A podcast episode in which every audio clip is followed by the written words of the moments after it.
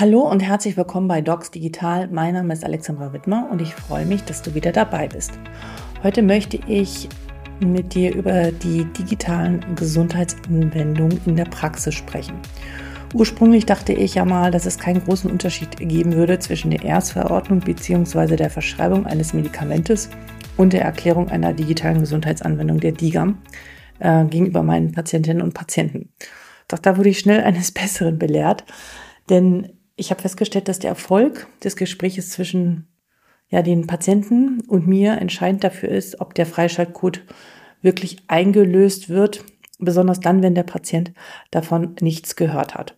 Das ist natürlich auch von Indikation zu Indikation unterschiedlich. Ähm, bei Patientinnen, die zum Beispiel ähm, ja, eine Brustkrebserkrankung haben, die sind von sich aus äh, meistens hoch motiviert, die äh, kommen sogar auf die Ärzte zu und sagen, komm her, äh, ich habe davon gehört, äh, können Sie mir das verschreiben? Die Erfahrung habe ich im neuropsychiatrischen Bereich bislang eher weniger gemacht. Da haben die meisten meiner Patienten jedenfalls noch nichts von der digitalen Gesundheitsanwendung gehört.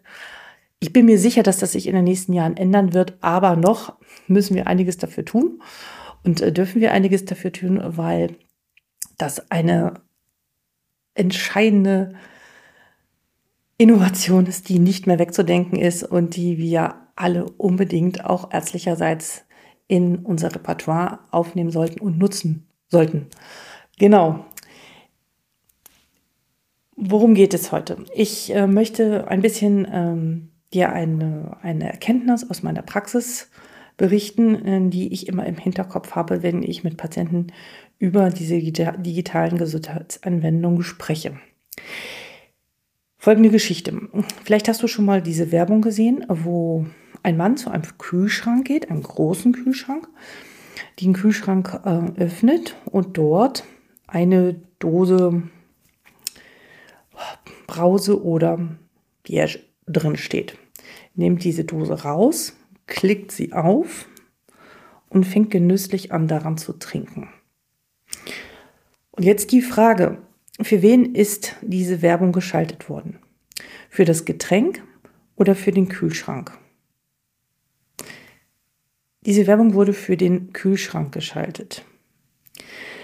Weil der Hersteller des Kühlschranks sich klar ist, naja, wie, wie, wie, wie, wie kann er denn, ähm, ja, wie kann er denn diese Menschen erreichen? Äh, weil er, dieser Kühlschrank ja eigentlich nur kühlen soll. Aber es geht mehr als um nur das Kühlen, sondern es geht um das Lebensgefühl, was da ausgelöst wird, dieser Genuss dieses kühlen Getränkes. Und das hat er sich zu eigen gemacht. Und dieses Bild oder diese Geschichte ist immer immer im Hinterkopf, wenn ich mit Patienten über die digitalen Gesundheitsanwendungen spreche. Die Diga ist für mich der Kühlschrank. Ja, ein Feature, ein Produkt, das ein bestimmtes Ergebnis macht.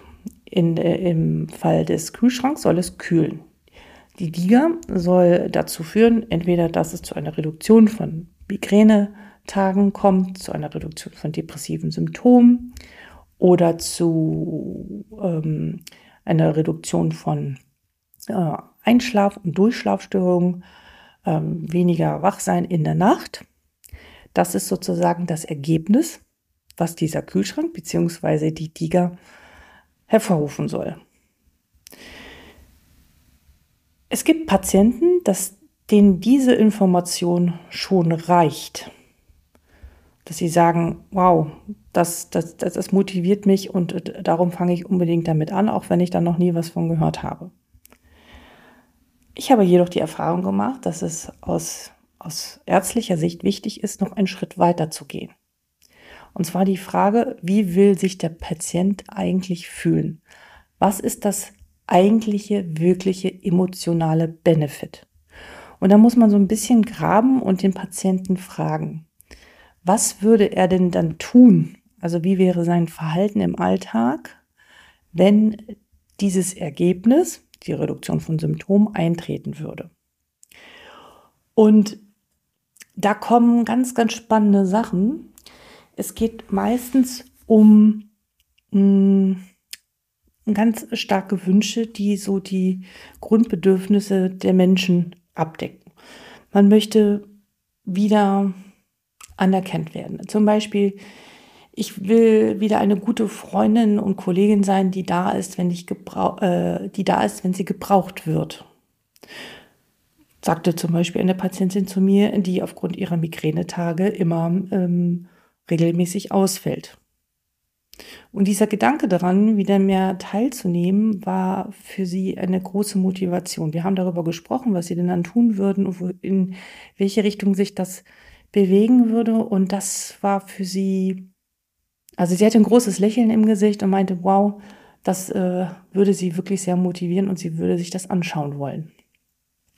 Eine andere Patientin, die äh, sehr viele Streitigkeiten äh, mit ihrem Ehemann hatte äh, und, äh, und der gesamten Familie sich schlecht abgrenzen konnte, darunter depressiv kompensiert war, sprach dann darüber, dass sie endlich wieder selbstsicher und mit ja, eigenständig auf ihre Familie und ihren Mann zugehen wolle, wenn sie weniger depressive Symptome hätte.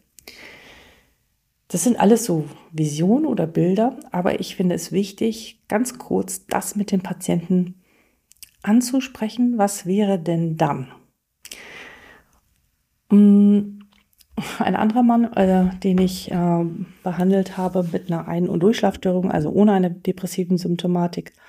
Das war so ein Geschäftsmann, der ja, sehr aktiv war, natürlich die ganze Nacht nicht geschlafen hatte aufgrund von Sorgen. Ähm, den konnte ich damit bekommen, dass er sagte, ja, dann kann ich entweder endlich wieder richtig sportlich durchstarten, wenn ich durchschlafen kann. Und daran haben wir ein bisschen über diesen Sport gesprochen und das hat ihn ähm, wirklich sehr motiviert. Und alle drei haben wirklich diese Freischaltcodes eingelöst und haben die digitale Gesundheitsanwendung begonnen zu nutzen. Also, Fazit ist, rede nicht nur über die DIGA und das Ergebnis, sondern erzeuge ein emotional aufgeladenes Bild im Patienten, damit der wirklich losgeht und es umsetzt. Diese Erkenntnis, ja, die ist mir jetzt im Laufe der Zeit gekommen, während ich jetzt äh, praktisch die äh, Digas verschreibe. Hm, und noch so ein paar mehr.